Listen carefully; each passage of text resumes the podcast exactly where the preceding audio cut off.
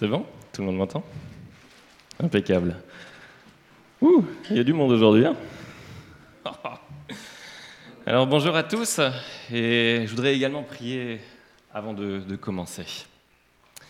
Seigneur Jésus, je voudrais te remettre chacune des personnes ici dans ce lieu, mais également toutes celles qui nous écoutent à travers les podcasts, et notamment Guillaume. Que tu puisses ouvrir leurs oreilles, leur cœur à t'entendre et que de mon côté tu puisses ouvrir ma bouche et mon cœur à délivrer ta parole, non la mienne, mais que je puisse simplement être un témoin, être un serviteur de toi, Seigneur Jésus. Amen.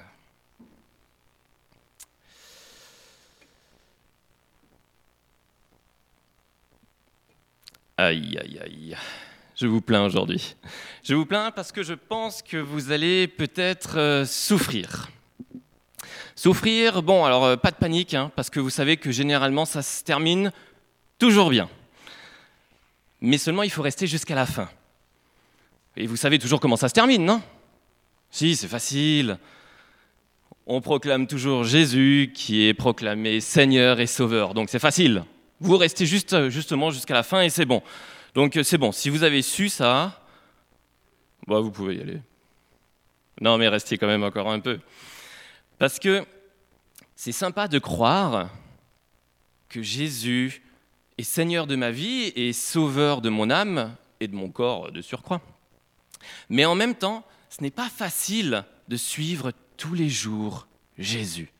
On a envie d'avancer avec lui, on a envie de marcher côte à côte avec lui, mais des fois, on a l'impression qu'il va trop vite.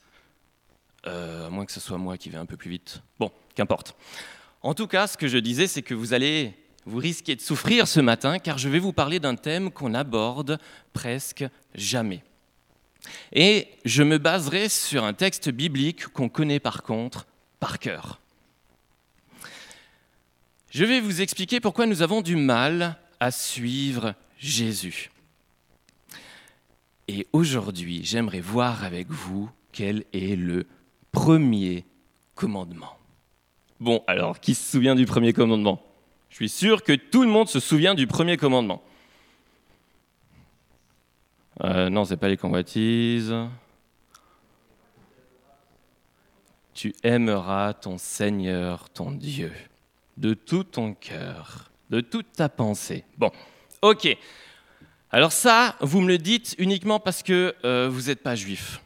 Parce que entre juifs, protestants, catholiques, on n'a pas tout à fait les mêmes ordres et on n'a pas tout à fait les mêmes déroulements des dix commandements. Mais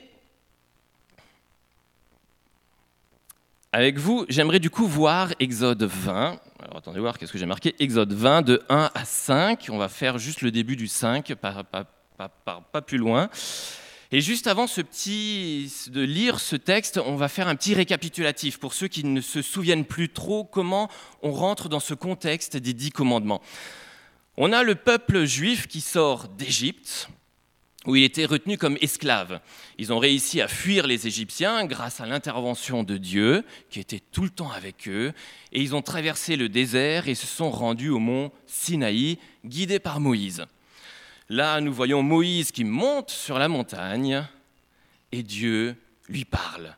Et nous retrouvons nos fameux dix commandements, ou plutôt les dix paroles qui ont énormément inspiré de monde, de civilisation et de films aussi.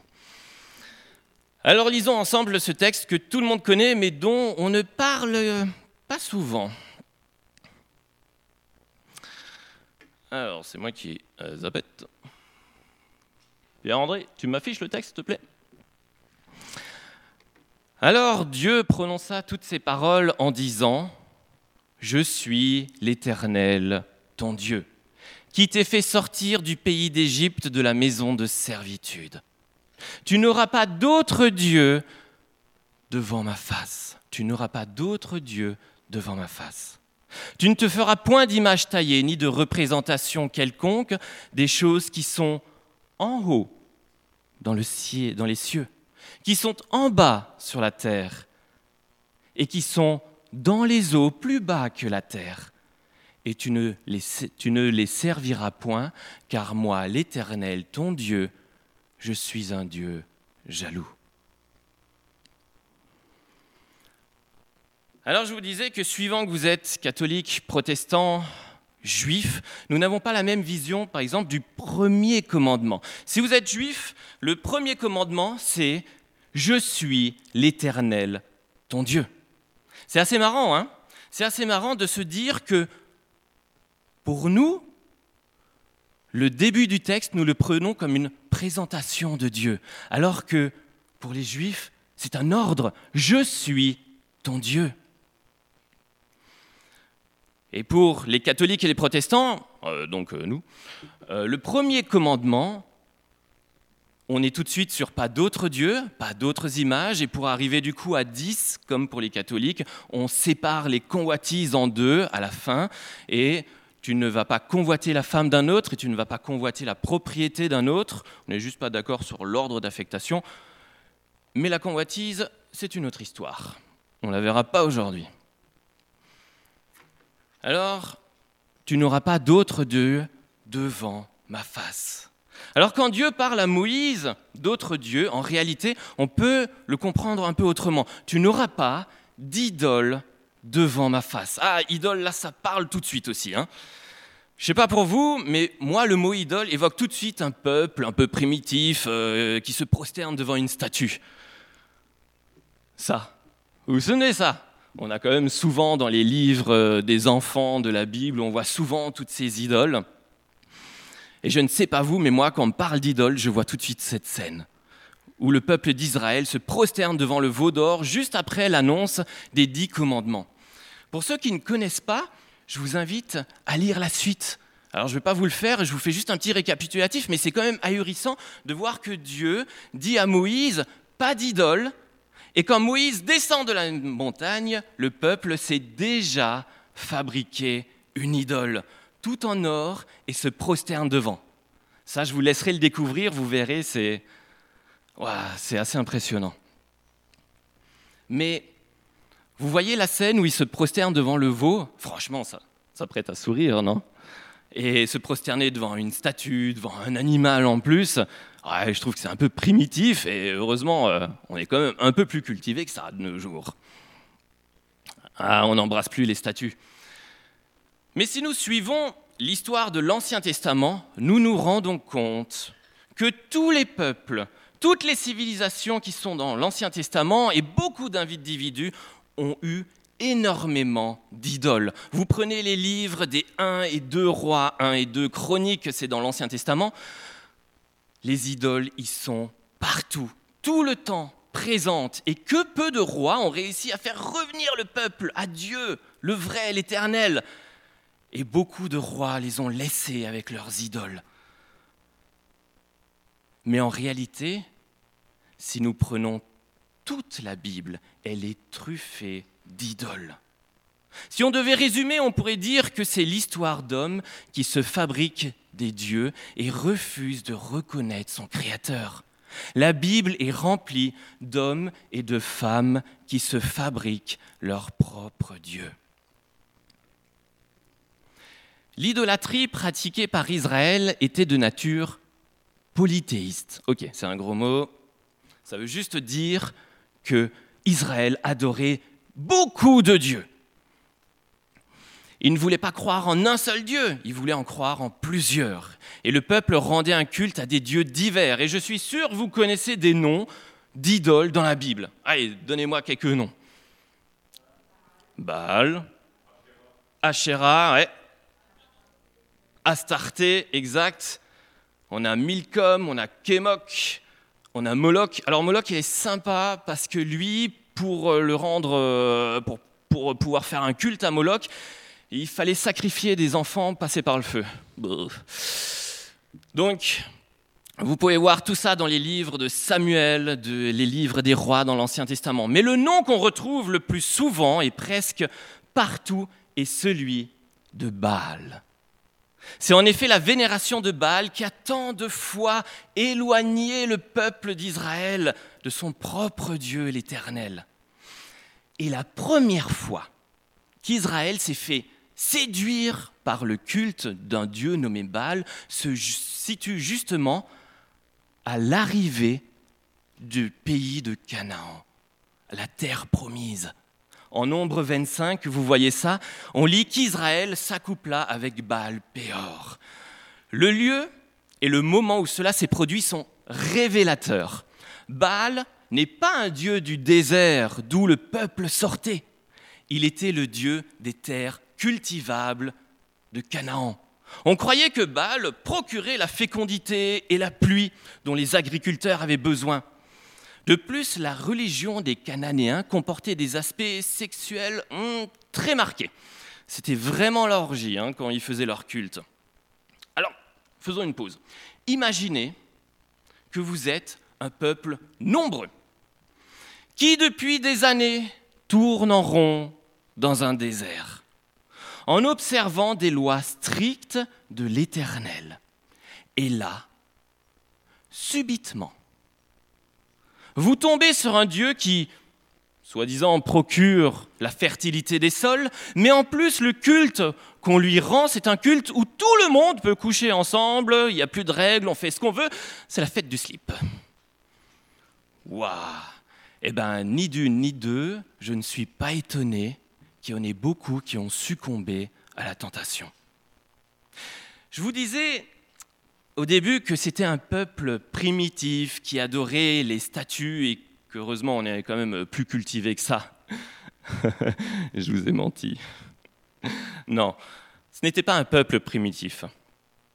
Il ne s'agissait pas, en réalité, la fonction primaire d'une statue, ce n'était pas de représenter le Dieu visible. Ce n'était pas une photo.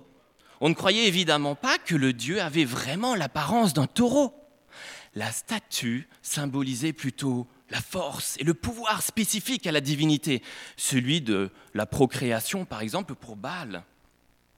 On pensait que la statue garantissait la présence du Dieu sur terre et du coup euh, ben, qu'on pouvait un peu manipuler ses pouvoirs, ça pouvait un peu nous arranger. Bibliquement, l'idolâtrie et les erreurs de pensée vont de pair.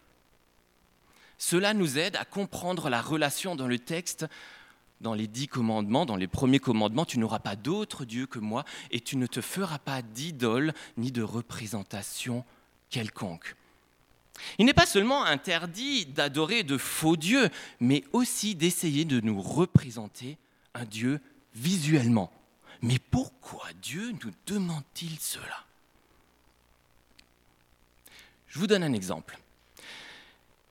Une image peut-elle nous montrer la majesté de Dieu, la puissance, la force de Dieu, et en même temps nous montrer son grand amour? Ah, c'est compliqué, hein Finalement, quiconque essaye de produire une image de Dieu ne pourra qu'en faire une représentation limitée et créera un faux Dieu, même si son intention était bonne. C'est pour cela que dans le texte biblique, au verset 3, nous avons ces drôles de, mots devant ma face. Tu n'auras pas d'autre Dieu devant ma face. Cela sous-entend une certaine forme d'hostilité. Il y a un peu de cela. Jamais aucune divinité, réelle, imaginaire, ne peut rivaliser avec le vrai Dieu. Il y aura toujours un décalage, toujours un manque.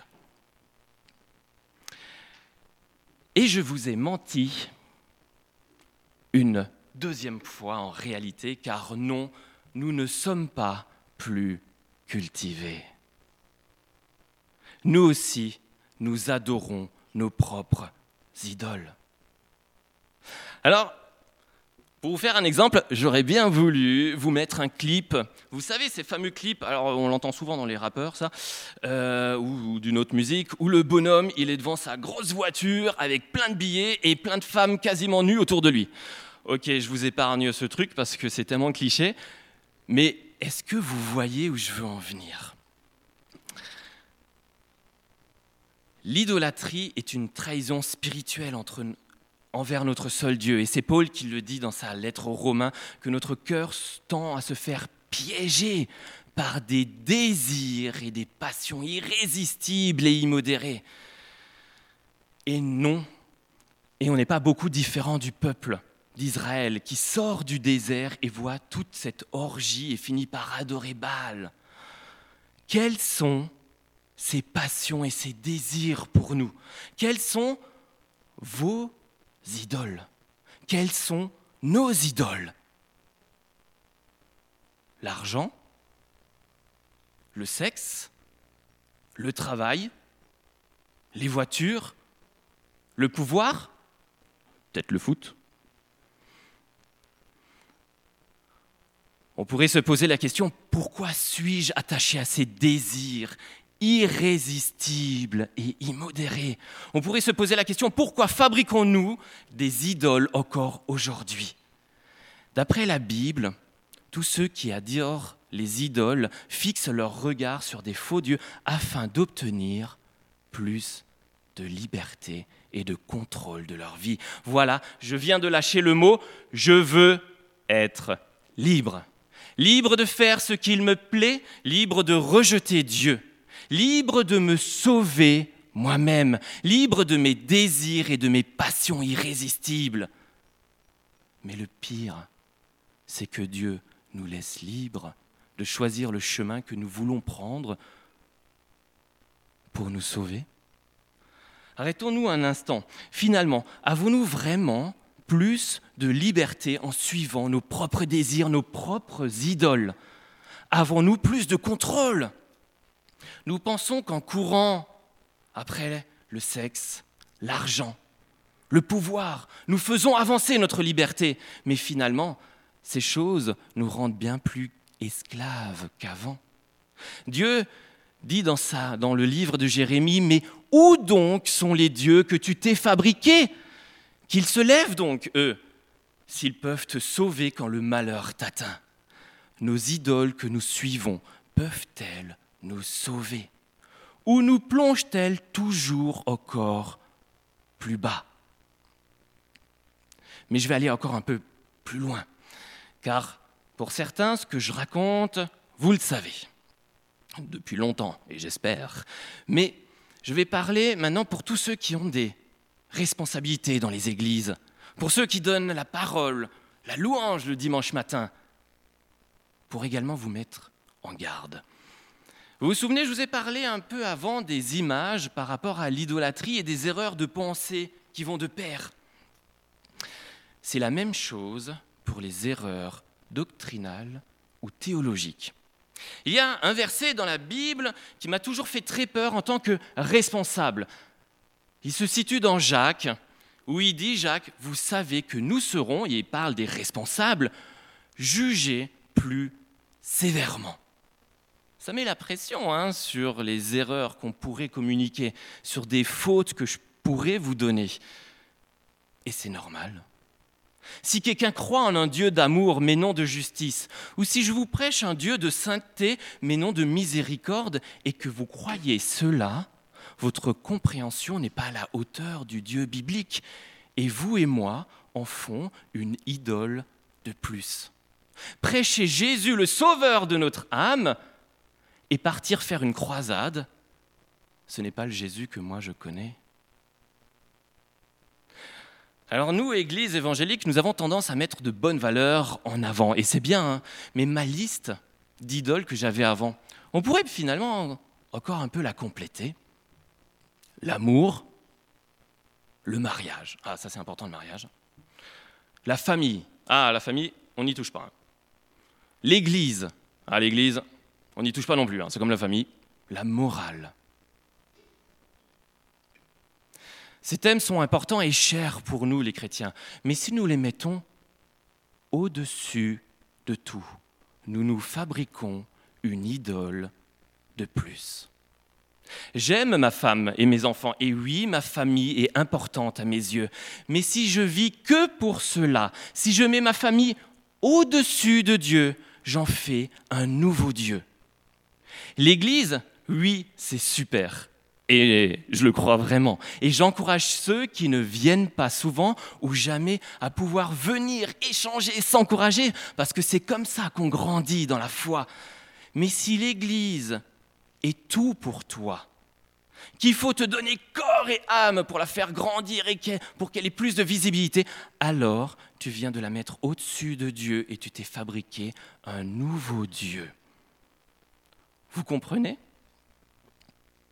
Mais alors comment faisons-nous pour suivre Jésus sans rentrer dans une idolâtrie? Eh bien finalement, rien de neuf sous le soleil. Ça a déjà été écrit au XVIIe siècle en Angleterre par un prêtre qui s'appelait David Clarkson. Et je vous lis un petit morceau de sa prédication. Alors, XVIIe siècle, hein, donc je vous lis un, peu sa prédication où il dit Lorsque l'esprit est épi d'un objet et que le cœur et les affections sont engagés, il s'agit d'une adoration de l'âme. Or, c'est ici la place d'honneur que doit être donnée uniquement à Dieu. Il doit avoir la première place, la plus haute place dans nos pensées, dans nos cœurs et dans nos actions. Et je répète, lorsque l'esprit est épi d'un objet et que le cœur et les affections sont engagés, il s'agit alors d'une adoration de l'âme. Et je voudrais reprendre la question de pourquoi Dieu interdit-il les représentations de lui-même. Nous, nous en avons abordé une partie de la réponse dans le début de ma prédication, mais en réalité, le Nouveau Testament répond complètement à cette question.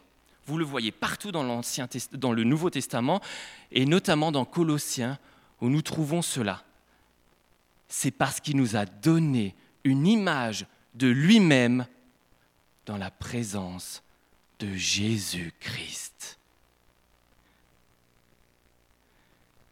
Il est l'image du Dieu invisible, le premier de toute la création. Ne cherchons pas plus loin, ne prenons pas l'argent, le sexe, le pouvoir ou autre chose comme référence, mais prenons Jésus. Tout le reste n'est que secondaire. Ne prenons pas une idéologie, un système politique, une idée arrêtée, mais prenons Jésus. Tout le reste n'est que secondaire. C'est Jean Calvin qui disait que le cœur de l'homme est une fabrique d'idoles. Le cœur de l'homme est une fabrique d'idoles. Voilà pourquoi nous n'arrivons pas à suivre Jésus. Car notre façon de penser nous pousse à faire des idoles et nous éloigne de notre Créateur. Nous cherchons...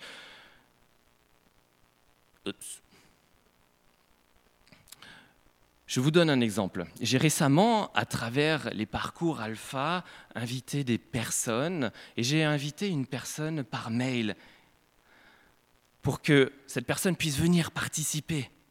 Et combien j'aurais envie que cette personne puisse entendre parler de Jésus. Et du coup, je l'invite, je lui écris un super mail, et il me répond par un mail cinglant, mais vraiment, euh, vraiment derrière les oreilles. Et il faut que je vous raconte un tout petit peu sur son mail, parce qu'il me dit que si jamais il venait au parcours alpha, il allait tellement démonter la rencontre pour que les gens puissent ouvrir les yeux sur le fait qu'il n'existe pas de Dieu. Ok, chacun a son opinion.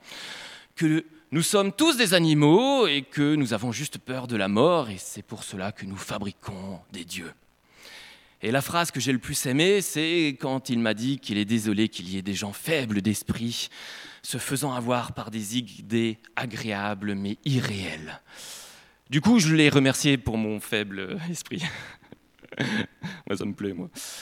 Mais le problème, c'est que ce copain, il sait fabriquer ses propres dieux. Il sait fabriquer ses idoles et je le vois chez lui à travers le sexe, à travers le travail peut-être, même la drogue. Et sa vie, elle est bien en lambeaux.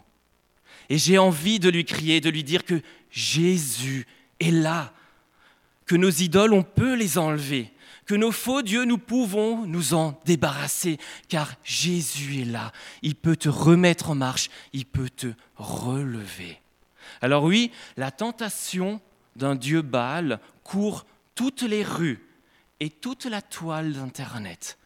Mais Jésus est là pour te sauver de tes faux dieux, pour te libérer de tes dépendances, pour que tu puisses jeter tes idoles et accepter ton Dieu, ton Créateur.